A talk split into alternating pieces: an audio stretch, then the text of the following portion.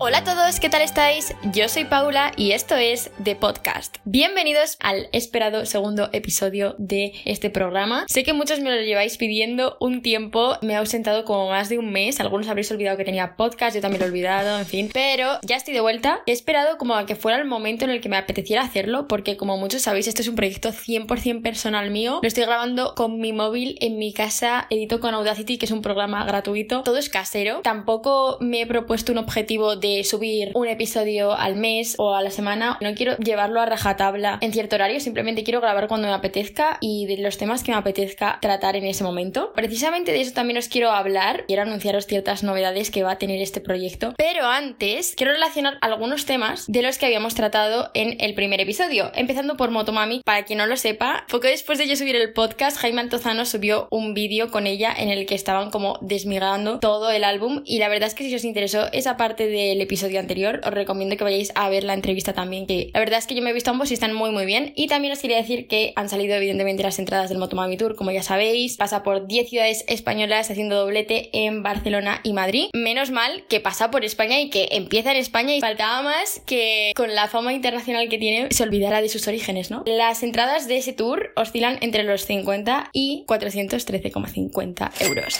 Entonces, claro, aquí está todo Twitter diciendo que hay dos Españas las que pagarían 400 euros por ver a Rosalía y las que no irían ni invitadas gratis, ¿no? Os lo digo como fact, yo no voy a ir al Motomami Tour, no he pillado entrada. He estado tentada a hacerlo, pero tampoco me considero tan súper fan de la Rosalía y no sé por qué, y esto luego me enfadé yo conmigo misma al pensarlo, ¿por qué me parece caro gastarme 50 pavos en ver a alguien actuar en directo cuando me puedo gastar eso muy fácilmente en una compra del Shane? En realidad sí que me parece una buena inversión si es un artista que realmente te gusta. Es cierto que si coges las entradas más baratas probablemente estés posicionado en un sitio en el que veas a tu artista favorito como un grano de arroz, pero yo creo que la magia de un concierto no es solo el escuchar a tu artista en directo, porque al final muchas veces se escucha más todo el público, pero precisamente ese público tiene el mismo afán por el estilo de música que te gusta y hay como un ambiente muy muy guay, entonces yo creo que es lo que realmente merece la pena, ¿no? Y ya por último, quería hacer dos recomendaciones porque en Semana Santa me he puesto a leer de nuevo, que yo creo que llevaba sin leer desde sexto de primaria al diario de Greg, y pues he leído un libro, valga la redundancia, que se llama Asesinato para principiantes de Holly Jackson y os lo quería recomendar si os gustan los libros de misterio, etcétera, etcétera. La verdad es que me gustaría hacer como una sección dentro de los podcasts de recomendaros libros, series, pelis, lo que haya visto en ese momento o canciones incluso, porque simplemente me apetezca y me esté dando muy fuerte con ellas. Así que bueno, ese libro está muy muy bien. Ya mucho que no me enganchaba tanto algo. Y de series, os recomiendo Heartstopper. Es una serie de Netflix que acaba de sacar hace nada. Tiene una temporada que son 8 episodios de media hora. Así que en 4 horas os la liquidáis y de verdad es muy muy tierna y es súper queer. Si perteneces al colectivo, te va a encantar seguro.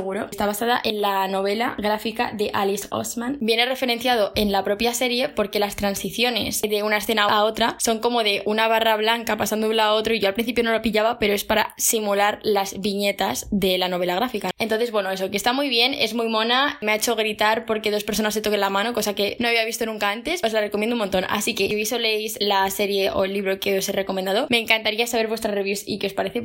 Ok, de vuelta al tema. Quiero hablar de algunas novedades que voy a incorporar a este programa, ya no solo la parte de recomendaciones, que no va a ser una estructura fija, pero es algo que sí que me gustaría hacer, es más bien respecto a las temáticas que vamos a tratar. Y de momento solo ha habido un episodio de este podcast. ¿Qué pasa? Que en ese primer episodio hablo sobre temas de actualidad de hace un mes y medio. Y está muy bien y son temas que a mí me interesan, pero lo cierto es que las noticias caducan muy rápido y cada vez más. Hace unas semanas estaba todo el mundo hablando sobre la bofetada de Will Smith en los Oscars, si estaba bien, si estaba mal, quién lo hizo peor, era justificado, no es justificable, etc. Ahora subes algo de esa controversia y te responderá la gente en plan, ¿qué haces? A nadie le interesa lo que durante un par de días fue portada en todos los periódicos. ¿Qué quiero decir con esto? Pues que al final yo, desde el momento en el que estoy grabando el podcast, antes me he tenido que documentar porque me gusta informarme de lo que voy a hablar. Luego grabo el podcast que se tarda más de lo que podéis pensar y luego lo edito, que eso también es súper chungo y me lleva bastantes días. Entonces, para cuando subo el episodio, la noticia ya es irrelevante. Y me gustaría tratar temas que fueran más universales, que pudieras escuchar este mismo episodio mucho después de que yo lo hubiera sacado y que aún así tuviera sentido. Es más, que te pueda ser útil y de ayuda y que te puedas ver reflejado, etc. ¿Qué más quiero contaros? Pues que he estado unas semanas mal por una movida que he tenido y precisamente ahora estoy pensando en retomar todos mis proyectos. ¿Qué pasa? Que cuando estás un poco más baja anímicamente, cuesta encontrar a veces la motivación para hacer cosas o piensas que las cosas que vayas a hacer no van a salir tan bien porque se va a ver demasiado reflejado que estás triste o que estás mal. Y que si estoy un poco más triste, no sé si tampoco se me notaba, bueno, ahora estoy bien, ¿no? Porque estoy como grabando y tal. Entonces, bueno, que como es humano, voy a verme afectada por mis emociones y por lo tanto los temas tratados en este podcast también entrando en lo importante, el tema de hoy. En el episodio anterior dije que hablaría en este sobre autoestima y redes sociales. Y sigo pensando que es un tema que me interesa y por lo que he visto y leído también os interesa a vosotros. Así que lo voy a hacer pero enfocado a los cambios. Porque yo soy una persona que ha cambiado muchas veces, tengo unas fases muy marcadas en mi vida. En los últimos cuatro años puedo haber sido cinco personas sin exagerar mentalmente y también físicamente. Corte de pelo, mi rollo general, mi forma de vestir, todo cambia. Entonces, estoy entrando en una nueva fase. Yo siento que es el comienzo de una nueva fase, pero os quiero hablar de cómo ha cambiado mi relación con las redes sociales según el momento de mi vida en el que he estado. Hablemos de Instagram, por ejemplo. Yo con Instagram tengo una relación muy larga. Igual me lo instalé por primera vez cuando estaba en primero de la ESO. En ese momento no existían las historias. No sé ni siquiera, puede que sí, pero yo quiero recordar que no había ni comentarios al principio, principio. O sea, yo cuando me instalé era solo subir tu foto con tu descripción y punto. Yo en ese momento, pues evidentemente no me rayaba ni el número de likes ni el de comentarios porque ya os digo, no estoy totalmente segura, pero creo que ni se comentaba, o no me comentaban a mí, por eso pensaba que no tenía esa opción. No, no, no, pero en serio, que era al principio ser cutre y todo el mundo lo era y fin. Y luego de repente esos números importaban mucho. Si tenías más de mil seguidores ya eras como papu, ya eras alguien, si tenías menos, pues no. Y a ver, yo tampoco me vi tan súper afectada por eso, porque me importaban lo justo en ese momento los números, pero sí que es cierto que no vas a sacarte de cualquier modo, ¿no? Vas a sacar tu foto más favorecedora y si no estás especialmente favorecida, la editas. Yo ahora mismo no edito mis fotos nada, pero cuando digo nada es que ni les cambio la luz ni nada, o sea, la subo tal cual la hago, ¿sabes? Pero en ese momento mi mayor complejo y lo único que me editó en mi vida, que era mi acné, me los editaba fatal además en Pixar, que es que se notaba, se notaba como el bulto para adentro que me editaba, te lo juro, era, era horrible. Ahora, me voy a meter en un terreno pantanoso, muy pantanoso, yo aviso, pero realmente no sé cuál es mi visión del body positivity. Creo que no estoy 100% a full con ese movimiento y ahora os voy a argumentar exactamente el por qué. Por si no lo sabíais, el body positivity es básicamente el decir que todos los cuerpos son bonitos, todas somos preciosas y que las estrías son olas del mar y no sé qué otras cosas. Romantizar tus, entre comillas, imperfecciones porque son perfectas. Todo tipo de cursiladas que puedas imaginar puestas en un movimiento que nace con una buena intención, que es que cada persona se sienta a gusto en el cuerpo que tiene y darle visibilidad a distintos tipos de piernas, de nariz, de tripas, de pechos, todo. Entiendo que nace desde un sitio bueno, pero ahora, ¿en qué falla este movimiento? Pues a mí me fallan varias cosas. Para empezar, está bien sabido que en esta sociedad y en todas las sociedades del mundo está más que valorada la belleza y parece que la gente guapa es más exitosa en todos los ámbitos posibles de trabajo, dinero, en el amor, en todo. Entonces, el body positivity lo que acaba diciendo es que eres guapa tal como eres, tu cuerpo es atractivo, X cosas, pero al final eso no hace más que hacer hincapié en que necesitas ser visto como bonito para ser bueno. Y yo creo que no tienes que verte capacitado únicamente por tu belleza, porque parece que con ese movimiento lo que intentas decir es que como solo triunfa la gente guapa, vamos a hacerle pensar a todo el mundo que todo el mundo es guapo. Cuando yo creo que lo que tendría que ser es no importa si eres más o menos atractivo, tú puedes llegar a donde te propongas. Entonces, precisamente por este tipo de contrapuntos que tiene el body positivity, existe un movimiento paralelo que no es totalmente contrario y que es perfectamente compatible, que es el body neutrality. Es decir, valgo más que mi cuerpo. Me permite hacer las cosas básicas de mi día a día, pero mi persona trasciende mucho más allá. Además de que, exceptuando los cánones, la belleza en realidad es muy subjetiva. Recuerdo cuando estaba en el instituto, me acomplejaban muchísimo mis muslos los veía como demasiado anchos y gordos y luego he conocido a muchísima gente que tenía complejo de que tenía poca pierna, muy finitas, muy flaquitas, no tenían apenas grasa y no les gustaba, les parecía totalmente antiestético cuando yo durante toda mi adolescencia estaba buscando tener las piernas muy delgadas. Me parece totalmente irónico porque es como lo que unos buscan, lo que otros repudian. Mi madre, por ejemplo, es pelirroja y tiene pecas y siempre ha sido así. Ahora, todos los filtros de Instagram vienen con pecas, todo el mundo quiere pecas. Yo me he pintado pecas porque me parecen muy monas y mi madre las odiaba desde que era pequeña. O su color de pelo. Yo ahora mismo, quien me conoce lo sabe, estoy teñida de pelirroja. Porque siempre he sentido que tendría que haber sido pelirroja. O sea, siempre me ha jodido un montón no haber heredado eso. A mi madre en ese momento no le gustaba. Mi madre quería ser castaña y yo he nacido castaña y sin pecas. O sea, yo he sido como la adolescente promedio que ella habría querido ser en su época. Y yo quería tener ciertos atributos suyos que no he heredado, por desgracia. Lo que os quiero decir es que al final los cánones de belleza cambian constantemente. Igual ahora es un poco más amplio, pero lo que se lleva sería más como el slim thick, que es ser muy delgada en ciertas partes y tener tus curvas en otras, por así decirlo. ¿Qué pasa? Que este tipo de cuerpo muchas veces requiere cirugía estética. ¿Y quién implantó este tipo de cuerpo y lo ha puesto de moda? Exacto, la familia Kardashian.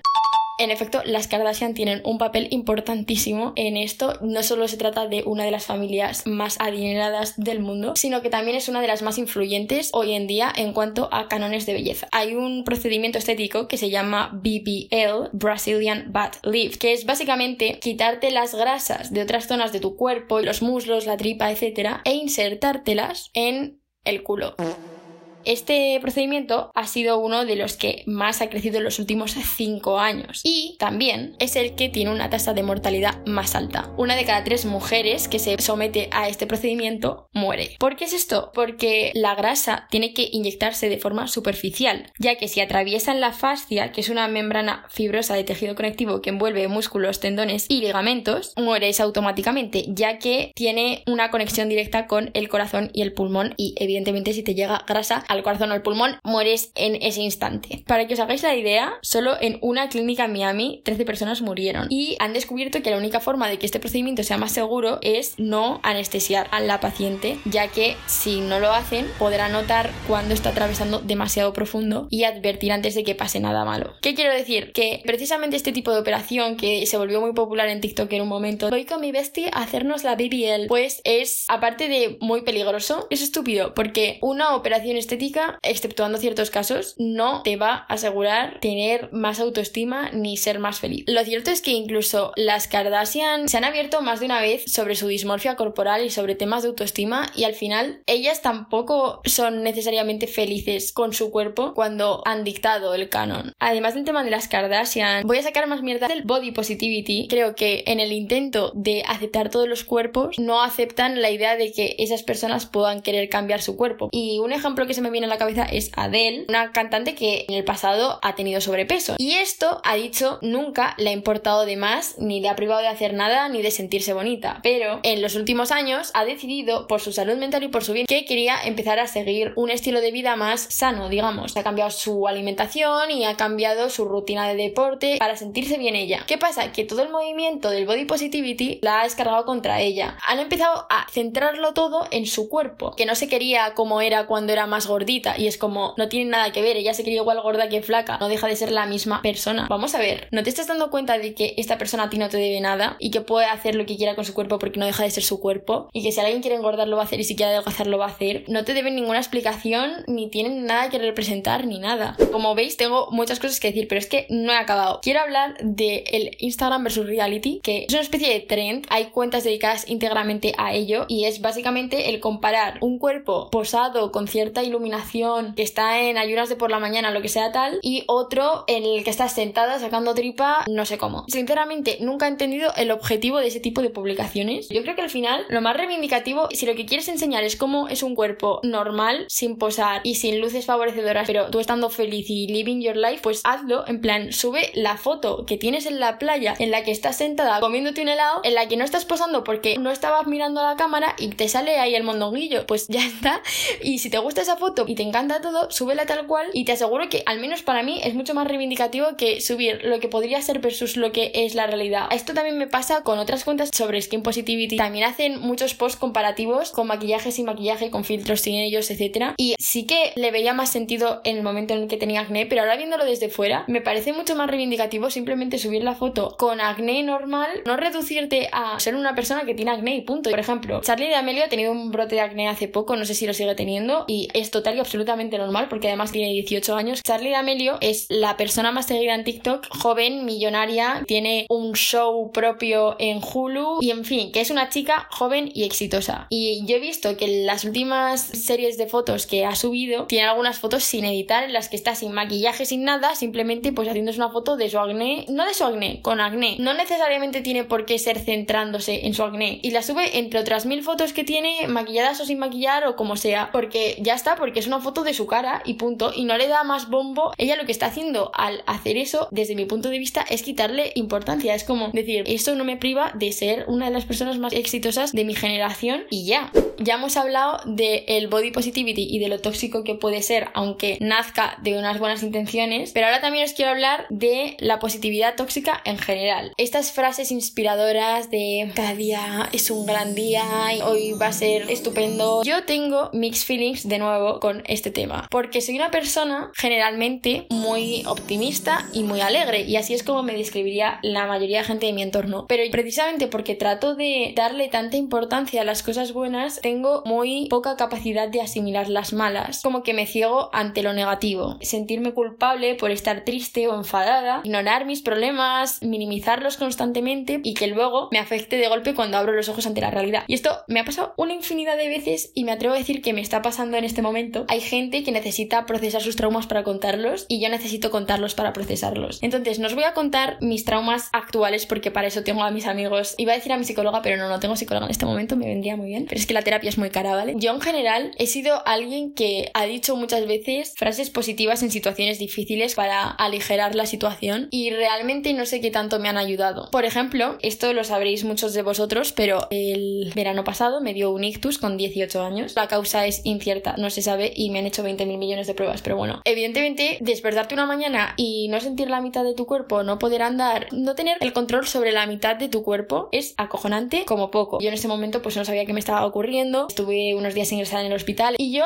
entiendo por qué lo he enfocado de este modo. Todo pasa por algo, las cosas malas también te enseñan una lección. Es cierto que yo de esa experiencia tan traumática apreciaba más las cosas. Cuando salí del hospital me dieron el alta, iba brincando de felicidad de lo aliviada que estaba de que todo hubiera salido bien y de estar viva y de wow, de repente todo me parecía magnífico y era como, oh Dios, me da el vientecito en la cara, estoy con mis amigos y vamos a celebrar que me han dado el alta en un restaurante y voy a comer pizza y todo es genial y el mundo es precioso. Sí que entiendo por qué lo estaba viendo de ese modo en ese momento, pero yo por ejemplo durante mi estancia en el hospital que fue terrible, o sea, fue terrible no, es que de por sí ya el tiempo ahí se congela, no pasa, de verdad es súper triste. Entonces recibí unas cuantas visitas y no me puedo quejar para nada de la atención que obtuve, pero también tenía momentos de soledad, literalmente, porque estaba sola en mi habitación y en ese momento como me estaba rehabilitando no podía apenas moverme de la cama, o sea, estaba pegada a la camilla de hospital. Y yo, por ejemplo, recuerdo una vez que estaba recibiendo mensajes de un montón de gente preocupándose por mi estado de salud y qué tal estaba, qué tal iba evolucionando la cosa, y yo estaba todavía en el shock inicial, pero sentía que quería tranquilizar a aquellas personas que se habían preocupado por mí. ¿Y qué se me ocurrió? Grabé un vídeo que reenvié a todo aquel que me preguntó. En ese vídeo básicamente salía sonriente, pero vamos, como en mi vida, ¿eh? De oreja a oreja, así como, muchísimas gracias por preocuparte. Y hacía una especie de room tour sin moverme de la cama porque no podía, en plan, pero como que enseñaba mi habitación y decía, es que me ha tocado la habitación más grande y hasta los celadores se han pensado que era alguien famosa o algo. Y bueno, la comida no está muy buena, pero como me han venido a visitar, pues me han traído dulce. La verdad es que estoy súper bien, no me puedo quejar y aquí estoy leyendo un libro y no sé qué, no sé cuántos. Yo estaba pintando mi vida en el hospital como si fuera la hostia. Y yo me miré ese vídeo y dije, lo envío, me lo creería. Y cuando le di a enviar y me quedé callada porque claro, había estado súper alegre mientras lo estaba grabando y estaba narrando todo lo que tenía que contar, me sobrecogió el silencio de esa habitación y me sentí súper sola, me sentí como súper vacía porque tengo la necesidad de dar todo el rato esta imagen de persona alegre porque siento que ya se ha convertido en parte de mi esencia y como que sí, dejo de estar súper enérgica, dejo de... no de ser yo, pero he perdido mi chispa. Y en ese momento es que tenía ganas de llorar, pero no podía, os lo prometo que no podía. Es cierto que esa positividad me impulsaba a seguir adelante y no a estar llorando en una esquina diciendo, ay, no voy a poder caminar nunca más, porque gracias a Dios me recuperé y muy rápido. También es un factor importantísimo que yo soy muy joven. No es lo mismo la recuperación para una cría de 18 que para un señor de 81. Pero bueno, que fue milagroso, me quedé sin secuelas, todo fue guay, ¿no? Pero como que sí que siento que en ese momento tuve una positividad muy de fachada. Todo pasa por algo, todo me ha enseñado algo, saldré muy fuerte de esta experiencia. Es algo a lo que yo misma me forzaba a pensar y que, vale, igual sí que me ayudó a sobrellevar ese momento, pero luego es muy cansado emocionalmente sostener esa careta de estar siempre alegre y feliz incluso cuando no puedes moverte de una camilla de hospital. Tengo muchos dilemas con esa positividad tóxica. Lo que os quiero decir es que en las redes, desde luego, que enseñas tu mejor versión en todos los aspectos, en cuanto a físico, en cuanto a actitud. No os tengo que decir que no todo lo que veáis es cierto, porque eso ya lo sabréis de sobra. Hay algo que sí que quiero puntualizar y es que si tienes la edad y la madurez para tener redes sociales, también la tienes para decidir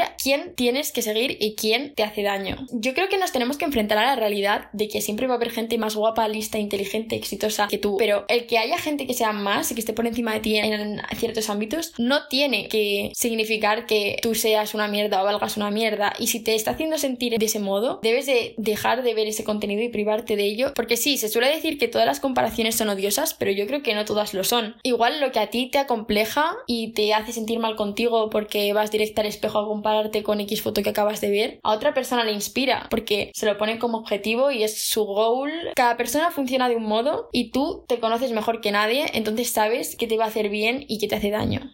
Dicho esto, y para cerrar con este podcast, quiero entrelazarlo de nuevo con lo del principio. Sé que he hecho un montón de recovecos. He querido hablar de las redes sociales, he querido hablar de la positividad tóxica, el body positivity, el body neutrality, las operaciones y los cánones estéticos, etc. Y ahora quiero hablar de los cambios en general. He sido una persona que se ha desinstalado Instagram muchas veces, no lo necesito. Pero bueno, lo que os quiero decir es que yo ahora mismo sí que siento que en general tengo una relación mucho más pacífica con esta red social, pero aún así tengo la necesidad de desinstalármela muchas veces porque siento que no me aporta nada. Yo entiendo que a veces sea útil como fuente de inspiración. También puedes aprender e informarte de muchas cosas en algunas redes sociales. Yo, por ejemplo, me entero de muchas noticias por Twitter, pero el uso abusivo de ellas tampoco te hace feliz ni tampoco te lleva a ningún sitio. También existe una cosa que es el FOMO. No sé si se pronuncia así, pero son las siglas de Fear of Missing Out. Básicamente significa eso, que tengas miedo a perderte cosas. Y sinceramente me da absolutamente igual desconectar de tu realidad si me va a ayudar a conectar con la mía. Me da igual no estar viendo tu historia mientras estoy comiendo si gracias a ello voy a poder prestarle más atención a mi madre y estar con ella. Y no sé si os ha pasado a vosotros, pero yo estoy viendo un concurso en la tele y tengo también el móvil en la mano y mientras me está hablando no sé quién y es como, ¿por qué tengo la necesidad de estar distraída por todos los medios posibles? No tengo ya suficiente con lo que tengo, no puedo centrarme en una sola cosa a la vez. Quería despedirme de este episodio diciéndoos que para mí los cambios siempre son para bien y siempre son una oportunidad para renovarte, conseguir nuevas metas y sobre todo vivir el presente de forma más consciente y más activa si tienes que cortarte el pelo o cambiar tu ropa o ordenar tu cuarto o cortar una relación o cambiarte de carrera o renunciar a un trabajo, lo que tengas que hacer, hazlo y date esa oportunidad de aprendizaje, movimiento, esperanza y posibilidad de evolución. Y bueno, con esta mentalidad tan flower power me despido de este episodio. Espero que os haya gustado y os haya hecho pensar de alguna forma y si me tenéis algo que argumentar o decir, ya sabéis que están abiertas todas mis redes sociales en las que me llamo de podcast con deca y barra baja. También proponen nuevos temas para futuros episodios. Nos vemos. Iba a decir pronto, pero no sé cuándo. Nos vemos próximamente y espero veros en el próximo episodio. ¡Chao!